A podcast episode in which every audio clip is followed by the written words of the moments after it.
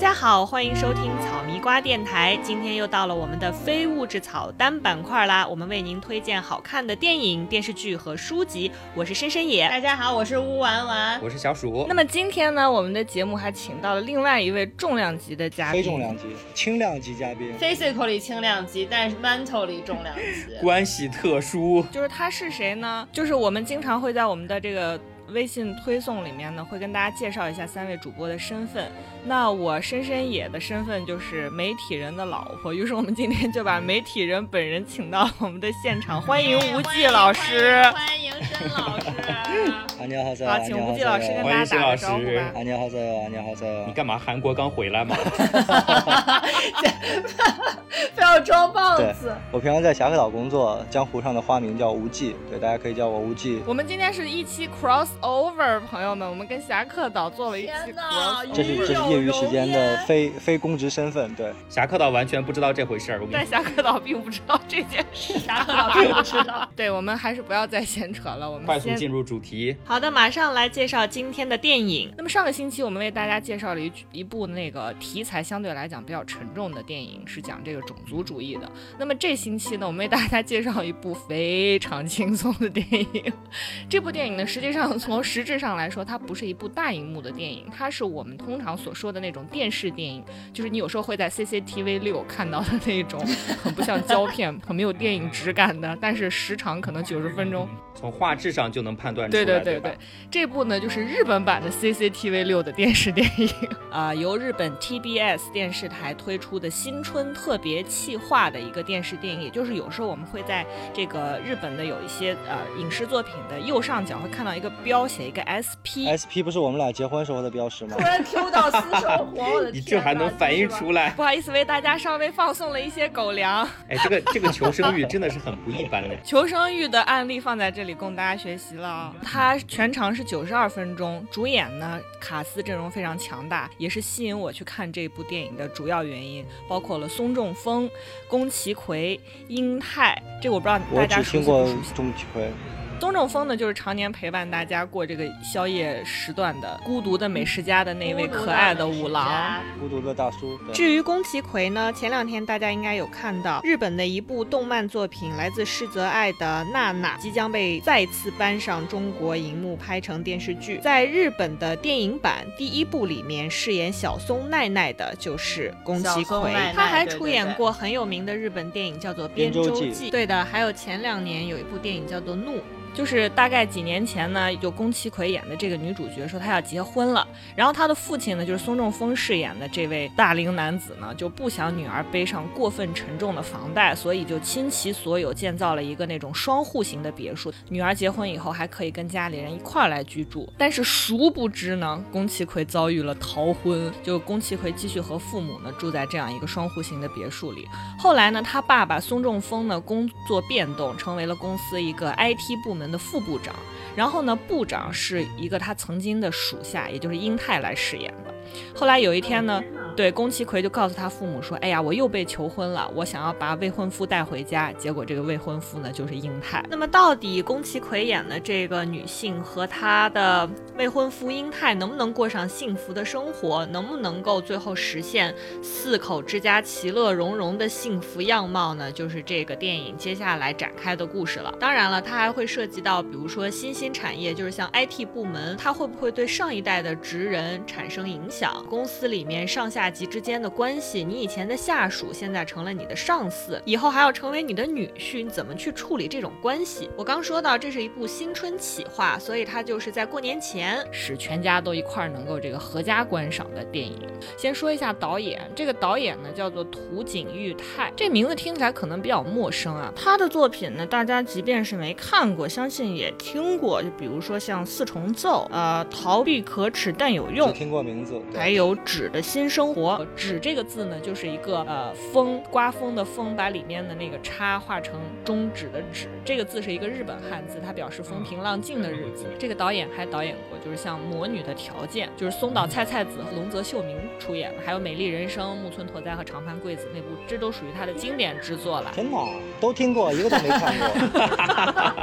把我我敢打包票，百分之九十的听众。但是我觉得，如果要是喜欢日剧、关注日剧的人，应该都有听说过。其实他还有另外两部更加有名的电影作，一个叫《垫底辣妹》。那那这个导演成功率真的好高哦，真的，一出手这成功率好。对他其实就是作品，可能并不是说一出来就是那种哇特别牛逼深沉，但他一定是非常成功的，就是日本赵宝刚，可以这么理解吗？康洪雷，他应该算是日本的康洪雷，是就是拍过《我的团长我的团》，对，相当于是拍过在中国同时指导了《乡村爱情》《我的团长我的团》，还拍过《我爱我家》。可以啊，我觉得可以这么对标，就是他拍出来的作品。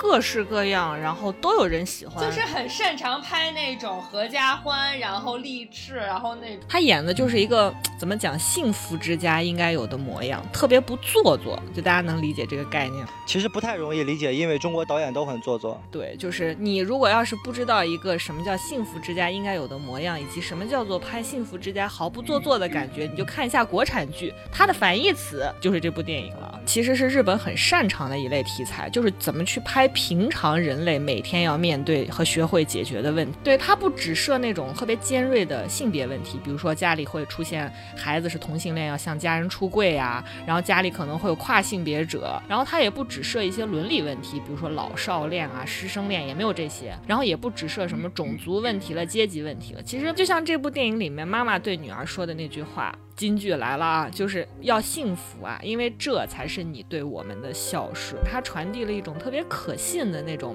很理想的亲子关系。所以我想，这为什么就是这部电影的名字叫做《明日家族》？我觉得它就意味着说，电影和观众一起在探讨我们应该建立一个什么样的家庭。就比如说，他父母为了解决女儿在东京的住房问题，因为这是一个很现实的问题。我能问一下，这个别墅到底在哪儿吗？在东京吗？还是在哪里？他的宅基地是怎么批下来的？就是这是一个侠客岛，需要。Cross over 把我们延展的一个问题，我感觉就跟在天安门批了一块宅基地一样。就尽管女儿一开始没结成婚，她父母也没有说因此就把说啊我你看我是为了你建造了这个新房，这种压力转化成情绪，每天就是去发泄给他女儿，也甚至没有说就是去催婚，说哎你还不赶紧结婚啊？你看爸不是给你建了一个别墅吗？你我们给我住一块儿，你房子也有了，就差一个女婿了，也没有。为了女儿的幸福着想，这句话其实是很多父母会挂在嘴边的。哎呀，我就想看着你幸福，你结婚，爸爸妈妈就高兴。但是这句话经常会成为一个口号或者名义，最后会演变成什么呢？对，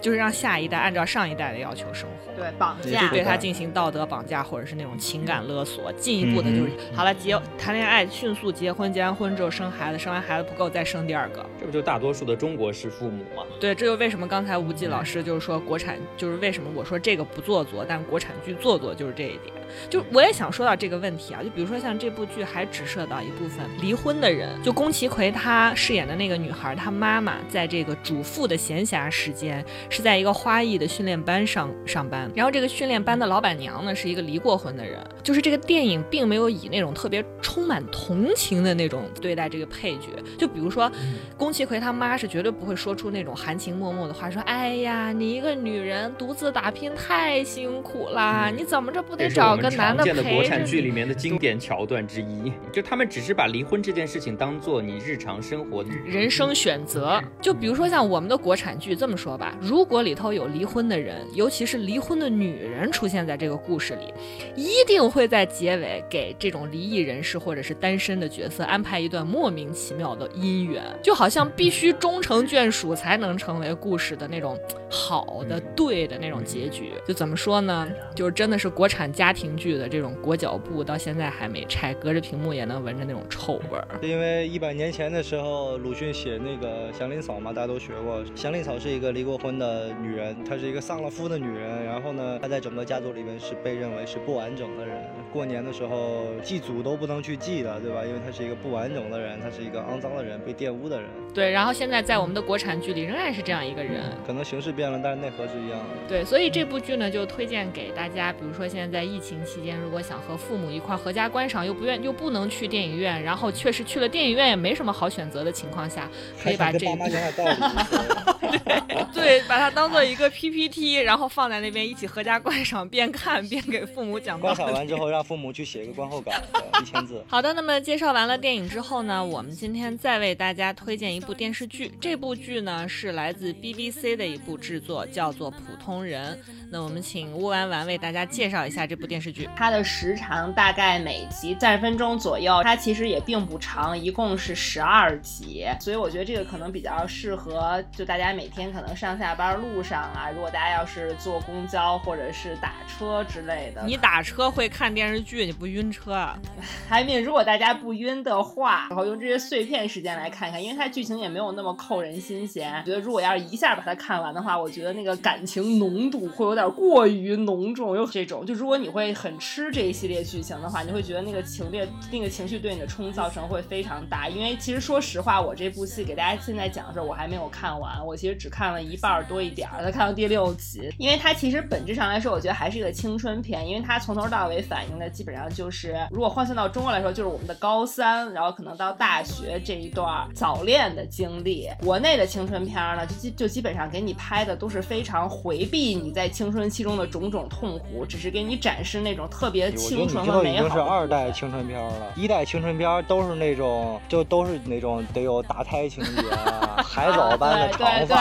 啊，这个什么棉麻滋滋的饶雪漫、安妮宝贝、安妮宝贝、安妮宝贝、郭敬明、洛洛，那是我的青春期的营养。谁青春期没看过几本安妮宝贝、张悦然、郭敬明？萌芽不翻一翻？那好意思在班里跟大家聊天吗？我刚刚都用了一个非常准确的，叫青春的营养，因为这样你你吃过的所有营养都会变成粪便和肥料。这这部电视剧是一个非常适合我觉得我们这个岁数的人来看的青春就是你得到三十岁以后才去回顾的青春片。呃，对对，我我我觉得看这青春片给我的感觉是长大真好。就我觉得你会感觉到自己能够变成一个独立的人，然后有能力来掌控自己的人生，然后去 get over with 那些你青春期的烦恼。以后你会觉得说，哇塞，原来我现在的生活才是最好的。当时你得借钱打胎，现在你可以自己付账打胎。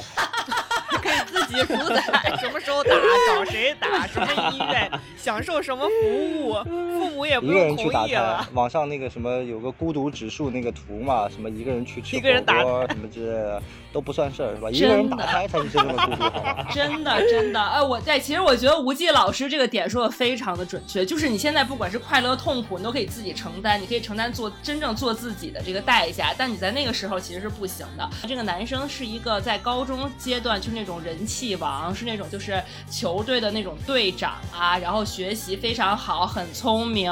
学校学校不管男生女生都喜欢他，然后他又会觉得说，就是男的想跟他做朋友，女的想跟他谈恋爱，其实就是他会有一种就是心里的一种隐隐的负担，他就会觉得说我需要维持我在同学眼中的这个人设，但是他其实有他的问题，是属于他们家其实比较穷，就是他妈妈其实是在这个女生家里是做那个钟点工的，然后这个女生。呢非常漂亮，但她的性格就是非常非常的这个高冷。然后她妈妈是律师，然后是单亲家庭，但是她的这个家庭关系呢，就是非常令人窒息，因为她妈就是只忙于工作，对孩子完全不感兴趣，所以她是属于在家里没有任何可以依赖的亲人，然后在学校也没有朋友，但她就非常非常喜欢这个男生。然后他们俩其实就在一起谈恋爱，但这个男生就会跟这个女生反复讲说，我不希望你跟别人说咱们两个在一起，因为他会觉得说，如果要是他这些好朋友。发现我高中谈恋爱的朋友们、同学们都非常希望被大家看见，因为大家觉得我谈恋爱了好像很神奇的，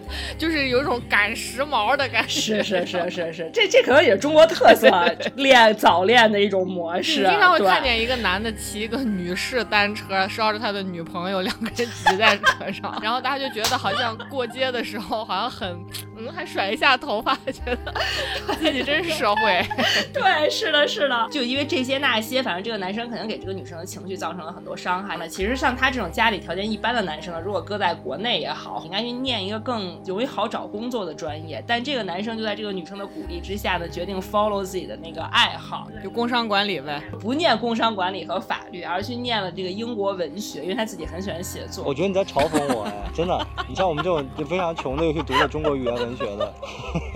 其实越穷的家庭的孩子，他不一定真的去说是他要做一些实用的，就越穷的他越不知道自己要干嘛。有没有人去引导他说你将来应该是怎么样一个明确的职业规划、明确的职业方向，都需要他自己去慢慢摸索。他唯一能借助的就是 follow his heart。两个人其实，在高三就感情不了了之以后，大家就到了大学时代。然后他跟这个女生呢，都上了那 Trinity，就圣三一学院。结果一进到大学，立刻两人就反转了，因为这个英国语言文学专业呢，都是特别有钱的孩子。觉得这个女生就立刻变成学校里面中心圈子所特别喜欢那一类女生。在国外，如果大家在国外念书就知道，因为国外就是高中其实跟国内也差不多，就是那种很 fancy 那种，就是老好人儿、合群儿。然后在国外的大学呢，就所有人都立刻开始标榜自己，就是要变得要独立，要变成酷，要特别变成酷盖。这个男孩才会意识到说，原来我自己以前是对这个女孩造成了那样子的伤害。就是太年轻了，导致你没有办法认清问题的实质在什么，也没有解决问题是的，是的。。所以我觉得就好像是在看一个青春期痛苦百科全书一样。青春就是用来后悔的，因为你永远没有办法在那个时间做出那个特别成熟的思考或者特别全面的思考，然后来做一个最正确的决定，就因为很难。就你看完之后，你就觉得说，哇，原来长大真的是一件好事儿。你终于能理解什么是重要的，什么是不重要的。BBC 版《奋斗》，对，对，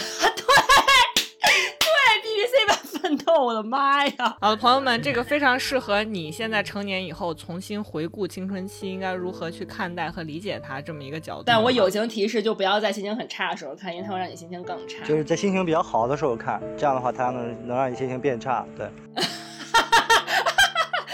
好的，那介绍完了电影和电视剧呢，我们今天重头戏来了，朋友们，我们今天要为大家推荐的书呢，就是我们今天呃江湖人称无忌老师的重量级嘉宾要为大家带来的精彩解读和推荐了。又于我们节目开的这个头呢，就是我们打死都不肯放过东北和香港这两个地方，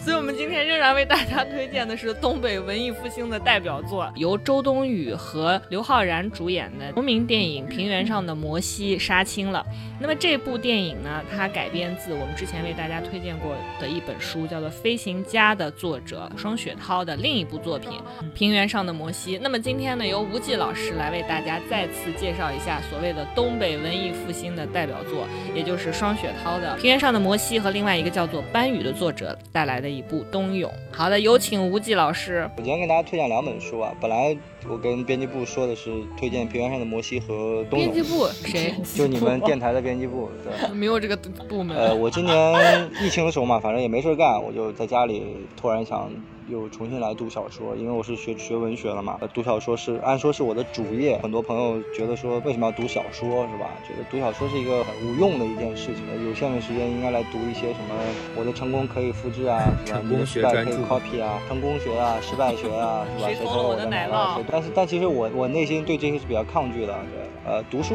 它就是一个非常无用的事情，你也不知道这个东西呃什么时候会有用，但它确实有的时候会变成一些不是肥料的一样的一些养分，呃，所以我就开始读小说。然后我今年非常偶偶然的在豆瓣上看到了这两个作家，一个叫双雪涛，一个叫班宇啊，两个都是八零后，跟我们年龄差不多，比我们大几岁。双雪涛稍微大一点，啊，一九八三年出生，班宇是一九八六年。呃，双雪涛以前是在东北当银行的职工，后来全职来做作家。班宇呢是一个八六年的人，他主业是一个图书的编辑，他也业余的时候呢会写会写一些音乐的乐评啊、据说是很厉害的乐评家，尤其是在写摇滚啊、呃爵士啊这方面还蛮厉害的。他他在微博上的名字叫坦克手贝吉塔。朋友们，就是东北的耳弟，这两个作家因为都是八十年代后生的嘛，所以他们作品并不算太多，而且有一个共同的特点，就是他们都是写短篇小说的。这些年我我我比较偏爱短篇小说，因为申老师可以给大家稍微讲一下，为什么就是读短篇小说特别适合都市人来杀时间吗？这是我们长期给粉丝无法解释的一个迷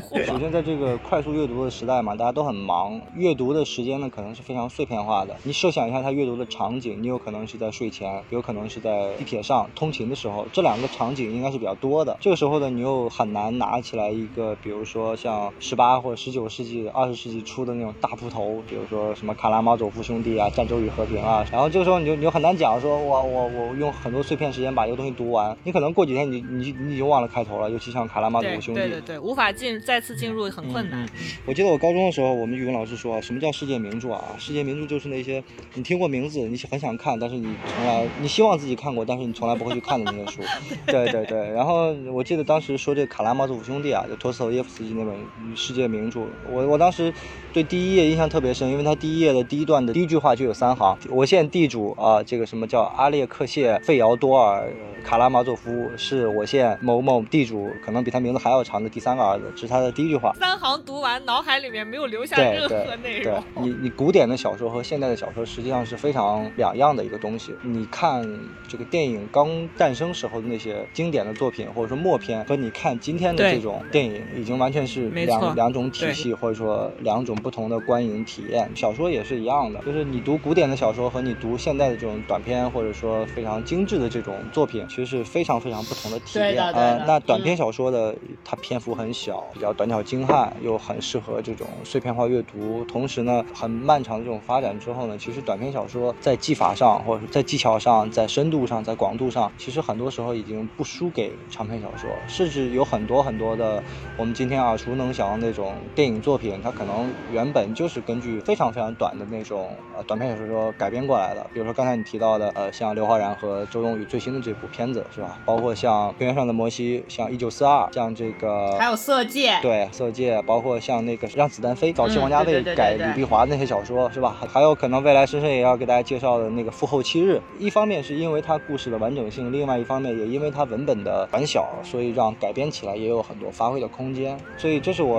呃我为什么这些年比较喜欢读短篇的一个原因或者说理由。当然，另外一方面也是因为我看的短篇小说呢，相对来说都是比较不错的作家和成熟的作品，读起来的话，阅读的体验会非常的非常的过瘾。呃，然后说回到这两本书，呃，这两本书是我今年年初的时候在豆瓣上看到的，大家评价、评分很高，偶尔在这个友邻那边看到的。读完之后，我其实说实话，我我内心是蛮蛮震撼的啊，我我没有想到说八十年八零后甚至是八五后的这批作家里边还有这样成熟的小说家，而且大家都知道这些年所谓的纯文学领域，就是我们所谓的纯文学，就是呃区别于那种类型文学的，就是区区别于科幻啊，区别于青春啊、网络呀、包括像什么盗墓啊、写玄幻啊这些东西以外的这种所谓的很严肃的，呃真正是以文学而文学的这这些东西。所谓的纯文学，其实其实以前，其实读小说在中国仍然是有这个一片土壤的。没错我不知道大家嗯有没有嗯看过，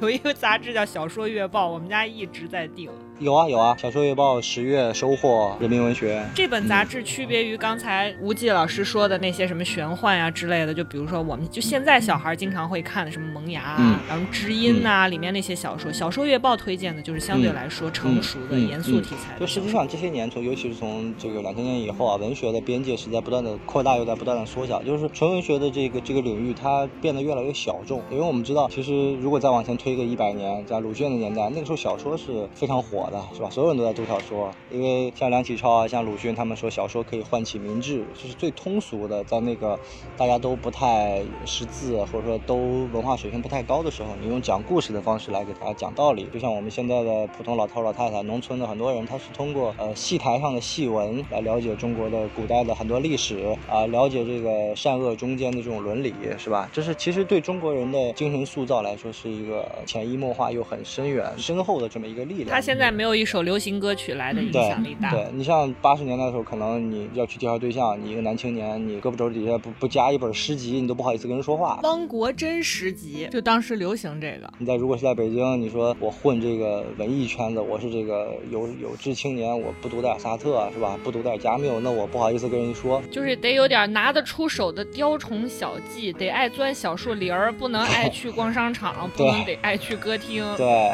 扎堆儿啊、嗯！现在现在是反过来了，你去相亲，或者说你去网络社交软件上跟人勾搭，你说你你平常干嘛呀，是吧？你说你爱滑雪、爱蹦迪，这可能好点。你说我爱读诗，是吧？我爱读小说，别人可能觉得你是一个 geek 或 freak，对吧？怪怪胎。对，但确实是有有有一批人还在很认真的在读书，是吧？读到这两个东北的作家，哎，读完之后我呃挺受震撼，也挺受触动的，因为我觉得第一。他们是跟我们年龄接近的人，他们是代表中国很年轻的这么一批人，他们写出来的风貌又完全和，比如说我们更熟悉的那些像王蒙啊、王安忆啊、阿来啊、这个余华呀、这个刘震云啊，跟这些人他们写出来的风貌又完全不一样，和就是比自己长辈的这些作家，啊、又是体现出来非常年轻新锐的那个范儿，又不流于烂俗。或者说是不庄重，或者说是很普通的那种，就是消费性的那种文学。又不是我们现在消费主义，对他又不是不是消费主义的那种那种那种文字，对，就不是郭敬明，对，就是很很很认真在写，但是又很年轻的这么一批新的作家。我跟我办公室，包括我们单位的这个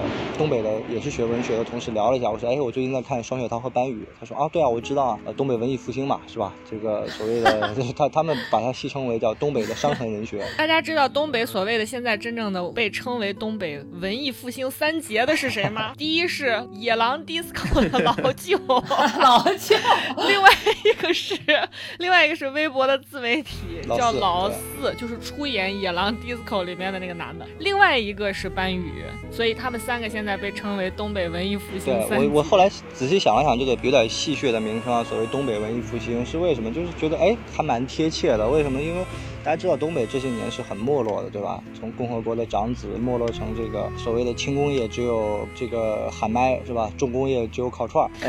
然后呢，东北人呢，可能这个形象也不是特别的好。你比如在北京，可能一提东北人都是干中介的，或者干这个洗浴中心的，干服务业的，是吧？还有的人说东北人殖民海南的，是吧？啊，但其实在这两位作家的笔下，或者说在他们的文字里面，我们读到的是一个是一个中国，是一个非常非常典型的中国和中国。北方的这么一个形象。这个周末呢，我刚好回家。呃，其实我们家呢在河北，中国的河北哈，呃，中国最没有最没有存在感的省份之一。这个我们有，我们拥有全国最贫瘠的美食，拥有全国最土气的省会。奇怪的审美，对，最怪异的审美。乌丸丸此刻就在最土气的省会。对，就是就是我的老家。然后同时，我们也拥有和东北一样近似的很多的经济产业结构，比如说像重工业、轻工业，作为中国大北方的这种形象和历史记忆。上中学的时候，我每天骑自行车会路过一条路，叫联纺路。为什么叫联纺？联是联合的联，啊，纺织的纺。为什么叫联纺路呢？是因为那条路上会依次的经过一厂、二厂、三厂、四厂，第一纺织厂、第二纺织厂、第三纺织厂、第四纺织厂，所以他们叫联纺路，就是特别有时代印记的这些东西，非常有时代印记。就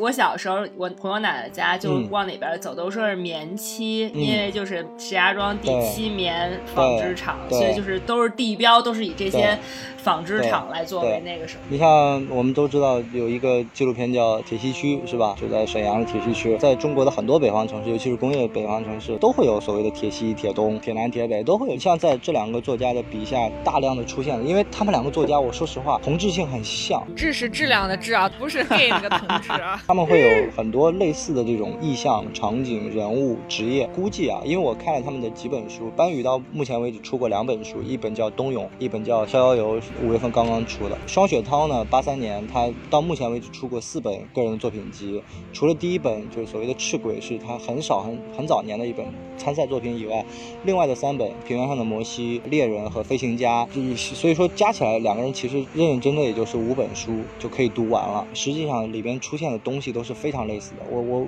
据我的推测，他们两个的成长背景也是大致相似或者说相同的，要么是什么变压器厂的，要么是拖拉机厂的，要么是反正肯定是机床厂机床厂的，对，肯定肯定都是工厂子弟。这么说吧，你现在很难在东北找到一个八零后说他家没有任何。工业背景或者是职工关系的这种年轻人，对对对对对。如果你是在东北真正认真成长的话，他们两个应该都是踢足球的，跟我一样，都是，所以我看着会非常亲切，对吧？老师，你太会找共同点了，我觉得。啊，是啊，因为我也是家里的亲戚也是工厂出身，东北的足球曾经是中国的旗帜嘛，是吧？有沈阳，有大连，都是中国的旗帜。中国第一次世界杯也是在东北出现的，会有大量的这种工人，呃，失业工人、下岗工人、再就业工人这些群像的这种。描写这么说起来，大家可能会觉得有点像那个，比如像《钢的琴》《白日焰火》，对对对，比如像像铁西区。哦，跟大家稍微插一句啊，就是平原上的摩西的监制就是刁亦男。我们说到飞行家的时候，说他阅读起来的气质可能会让你想到《白日焰火》。果不其然，平原上的摩西他的监制就是刁亦男，就是《白日焰火》的导演。平原上的摩西其实非常非常非常像《白日焰火》，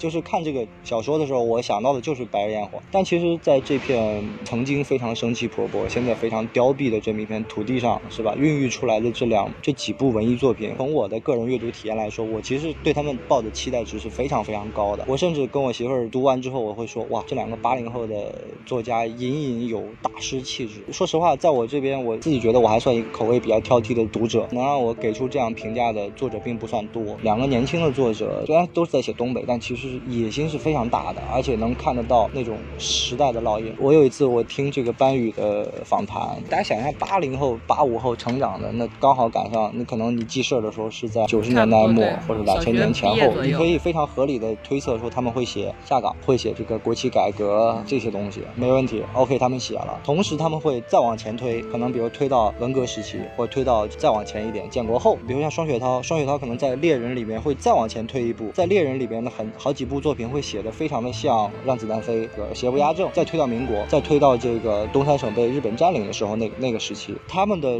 历史跨度其实是非常大的，又不显得很生硬、很造作，不是说我就要展示某些伤疤，写实又非常哀伤。就是同辈人他并没有只是把一种集体记忆只局限于一个自我的感受，或者是代际的感受，而是扩展到整个东北的集体记忆。平原上的摩西吧，我简我主要讲这从北京回来的时候，我再重新再读这本。估计老师真的非常要强，准备老充分了。刚才我其实忘了说啊，这两本这两本书呢，篇这几本书其实篇幅都不算长，因为它是短篇小说集嘛，每一本大概在十五万字左右，十万到二十万之间。稍微长一点的话，一个故事可能就是两万字到三万字；如果稍微短一点，这个故事可能几千字就打住了。平均下来大概就一个故事一万字左右。如果是你用碎片时间来读的话，我觉得比较正常的一个阅读速度的话，我觉得如果你认认真读，可能一天你花个五六个小时读完这一本是一点问题没有的。平原上的摩西，我为什么非常非常喜欢这篇小说呢？是因为这篇小说大概呃五十页左右，你想它可以延展到一个电影的长度，是吧？这篇小说说实话是我目前看到的双雪涛写到的完成度最高，他写的最成熟的一篇作品，真的不像是一个八零后的作家写的。故事的跨跨度其实蛮大的，他是从文革时候开始写的，然后一直跨到两千零八年前后啊，一直跨到第二代已经出生并且已经二十七八岁这么。就是周冬雨和刘昊然要主演的这两个对对，这两个角色可能他们到到最后相见的时候已经二十七八岁了。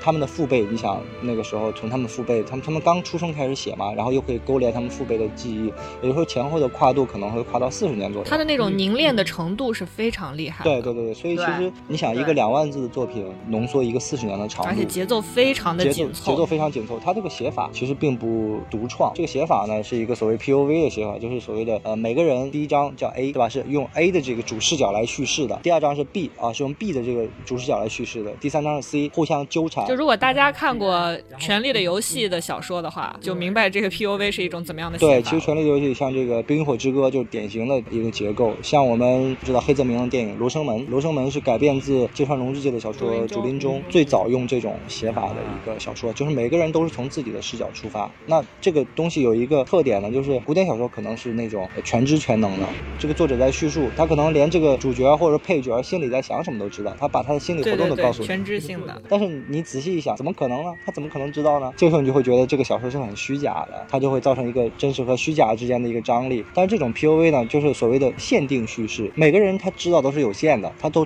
都是从自己的这个角度出发的，所以这种视角常见的会用于啊侦探推理小说，它很多时候会用这种写法。你甚至可以把它想象成一个呃文本版的低俗小说。什么叫多视角、多线索？它特别适合电影化，就在这儿，因为它是一个完全就像在写剧本一样的这么一个作品。我们现在是在立 flag 嘛？如果电影拍出来不好看的话，就证明导演很无能。对，这就是给导演的锅嘛。所以这就是嗯，马伯庸当时说的嘛。如果我的改改成电影好，那是我小说写的好；如果电影拍的不好，也是小说写的好。刚才吴忌老师说的是《长安十二时辰》，朋友们。之所以推崇这部小说呢，是因为呃文笔什么这些都不用说了，个人是很喜欢那种所谓白描的笔法的，不加任何修饰的，没有什么海藻般的长发，没有什么呃透明般的忧伤，就是萌芽嘛，是吧？没有，今天我们全篇都在 diss 萌芽就对了。真的是很低级的写法，很廉价的写法。真正很高级的写法是什么呢？比如说我举个例子，比如说他写到某个人的父亲，他是个下岗工人，就想到了我舅，用东北的话叫我我老舅。他写到这两个工人，工人嘛，下下班了以后都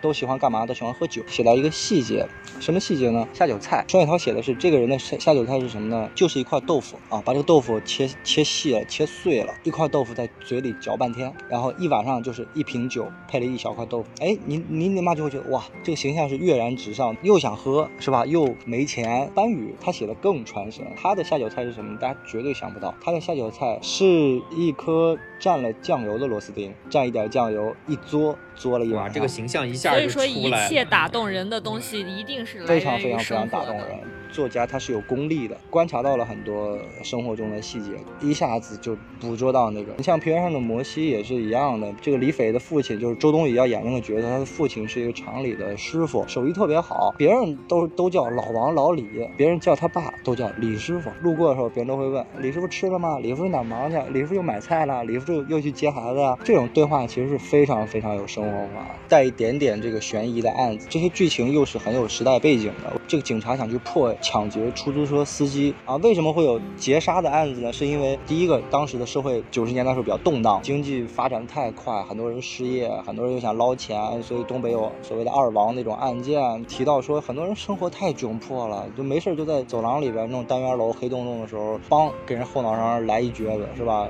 啊，可能把人打死就为了抢五块钱。就是他的案件不是说我们之前有批评过的，说你放在哪儿都适合，你放谁身上都行，你放哪个国家都行，他它不是它一定是特定时代的产物，它的必然性会显得非常然后呢，明确它这个城管是吧？城管和小贩冲突是吧？这是这就到两千年以后了，时代的背景是非常非常明确的，就是从文革之后刚稳定下来，稳定下来没多长时间，工厂开始破产，这个时候人和人之间是分化的。比如像刘昊然演那个角色，就在小说里啊，我不说电影，不知道电影怎么改了。他这个家庭呢特别有意思，他爸年轻的时候就是一个笑聚山林的头目，他妈是一个知识分子，就是爱读书爱画画是吧？让我想到我岳母那么一个那么一个角色。又是一波求生欲，朋友们 立在这儿供大家学习。然后周冬雨呢，跟他们俩都是同一个厂子的邻居。然后这两个小孩从小青梅竹马。这个这个刘昊然他父亲，他母亲这个知识分子呢，就特别喜欢这个小女孩，觉得她很有天赋，教她这个读书写字啊，就写作文啊这些东西。然后这个小男孩呢，就比较皮嘛，这个打架斗殴啊。然后呢，他们家条件是比较好的，就是他爸呢属于是心思很活络，能来钱能来事儿。改革之后呢，就接了他们厂子。周周冬雨他们家呢，就属于是老老实实的李师傅，手艺人是吧？技术活，把徒弟教得很好，顶了自己的班，自己下岗去卖茶叶蛋、开出租，又经过各种各样离奇的这种案件啊或者什么的，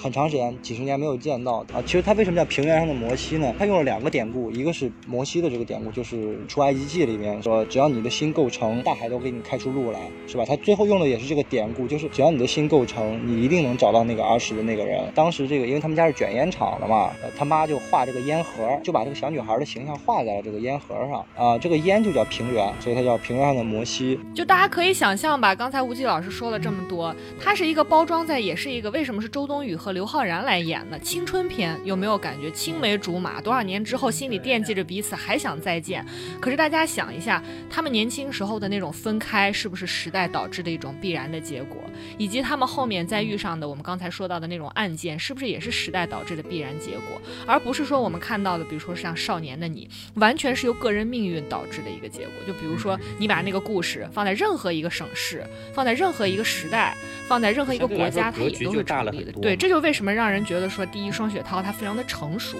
第二，让人觉得他的抱负是不一样的，他是有很大的野心的，所以他去触及到很多很多小说里面非常值得被深化和延展的元素。刘昊然他爸不是发了吗，不是扩了吗，是吧？接了这个厂子，听说这个老人们呃要去那个广场上静坐，保卫主席像，因为主席像要拆掉，要去要去静坐。然后他说那我就看看吧，他就一个人在那在路边，又是命运的纠缠。他打的就是这个女孩她爸开的这辆出租车。但是我觉得这个对话会非常有意思，为什么呢？是因为它里面好几个对话。他说我要去那看看，然后这个出租车司机扫他一眼，他没他戴着口罩没认出来。说这个为什么要去看啊？他说可能觉得没有希望吧。厂长就扩了的这个人说，总还是有机会的嘛，是吧？时代在发展，总还是有机会的嘛。然后这个女孩她爸就出租车司机就说，机会都是被你们这些人抢走了。那这是一个很有深意的话，对吧？就机会都被你们这些人占走了、抢走了，所以他们才觉得没有希望。然后他问说，你数过主席像底下有几个战士吗？然后他说我年轻时候数过，但我现在忘了。你想他年轻时候是一个打死过人的一个红卫兵，但他现在已经忘了那个主席像底下有几个士兵。然后这个这个被时代抛得很远的人，他反而会很认真的去想，去数过座底下有二十八个人。他说你就走吧，咱这路都堵着呢。他说老妈，咱们走不走？这个人说你走吧，多少钱我都算你了，我都折给你。然后这个人就说了一句说钱是你亲爹。其实都是很有很有意味的，但是又藏得很深的一些，都是点到为止的对话。它就像是一个，所以我觉得为什么说它是一个好小说，就是它不会说是就此展开一个像托斯托耶夫斯基或者像托尔斯泰一般的大段议论，是吧？啊，时代的洪流啊，不会有这样的东西，它会是这是短篇小说的海明威。或者说卡佛的信徒，就是冰山所谓的冰山原则嘛，就他让你看见那个浮在海面上的冰山，哦，你看见它了，其实水面下有还有好多好多好多好多。我记得那天我听班宇的访谈，叫做《这么多年过去》，他说我的感受是人在故乡里漂泊他写工人村啊，写这个破落的这个厂子里面的会计去追账，都是非常非常平凡的小人物。你觉得是很真实、很平凡，但是又很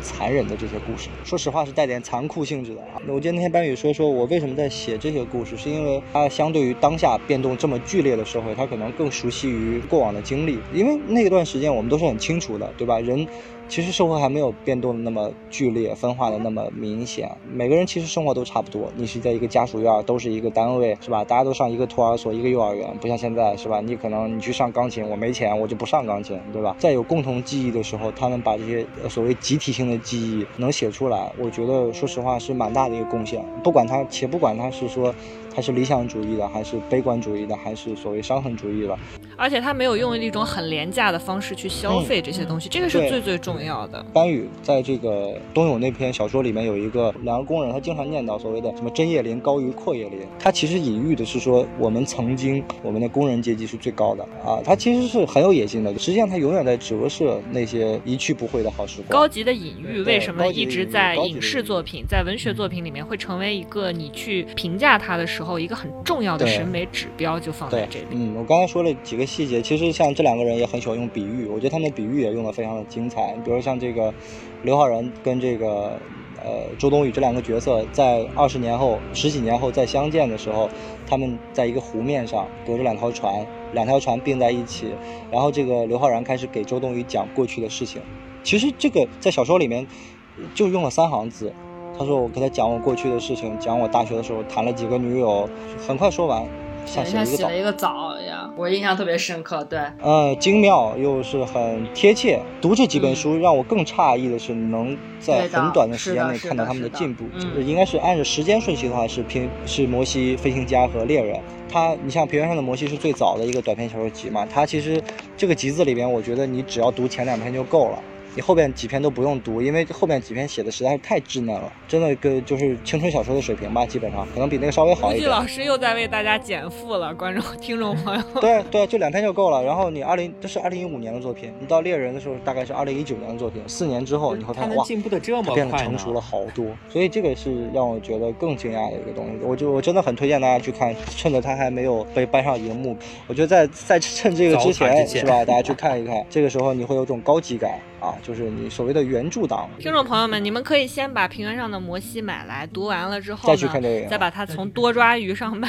掉。对，因为电影上映的时候，又会有很多人在多抓鱼上买 二手。对对对对对，一定会这样。所以所以所以这个时候，你就再去看小说，然后再去看文本，其实有的时候这种对读或者说对比，其实也是蛮有意思的一件事。我非常建议大家去这样去看电看这种改编形式的电影。对，它其实不会影响你的观感，不太会。坦白说，我并不是很看好这。对对对。成熟的作品其实并不是很好改，而且我觉得刘昊然其实演我我觉得其实张一山来演会更好一点。对，我也觉得张一山会更适合。对对，这个小孩他因为他小时候特别坏，尤其刘昊然给吴季老师留下了不太好的印象，就是因为之前有一部吴季老师青春期喜欢的作品《九州》被搬上荧幕，然后吴季老师对他怀抱着巨大的热情去看，然后最后是以六倍速，有六倍速吗？快进完整部，我是以最快的看的，哪有六倍速？其实两倍速，我以倍速的速度在听他讲台词，我觉得他讲的慢。好了，Anyway，就是大家在这部电影上映之前，可以真的把小说先拿来读一下，非常爽，阅读体验特别好。东北话赋予他们的语言天赋，我真的很羡慕他们这种语言天赋，非常有意思。好的，感谢吴极老师今天为大家亲情推荐东北文艺复兴的代表作。我还是做了一点，我做了一点功课，对真的太要强，真是太要强了，天！他不想被自己老婆骂而已。感谢吴极老师。好的，如果大家非常喜欢吴忌老师作为我们的嘉宾，在我们的草单不断的为大家推荐好的作品呢，请在我们的微信公众后台为我们留言，我们就会不停的 call 吴忌老师上节目。请 call 我，请 call 我。翻我的牌子。那如果大家喜欢我们的节目呢，也麻烦大家可以帮我们进行这个点赞或者转发或者评论都可以。对的，因为这是一个非常没有钱的电台，他们也没有钱做推广，也没有钱打广告，所以 就是完全靠大家的感情支持。各位乡亲父老，希望大家可以用爱发电，紧紧的 follow 我们。好的，那么我们这一期的非物质草单就到这里啦，希望大家能够紧紧的 follow 我们，我们下星期一的吃瓜俱乐部再见喽！节目的最后，一起听完这首张维维的《白银饭店》吧，下期再见，拜拜，拜拜，拜拜。下期再见，拜拜。爱你，最恨你的那些人们，来到你的阳台下面，他们手鲜花，用它爱你，也用它恨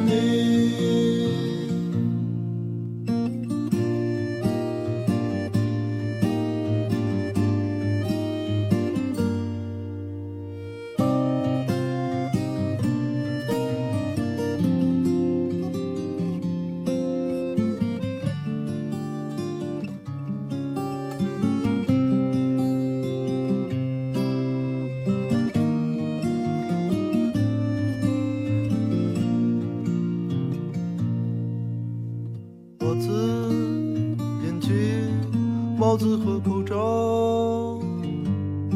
四只在白银饭店烤过笼养活的猫，它们在屋顶，屋顶上很高，从高处看我们就像风中的草。从高处看，我们就像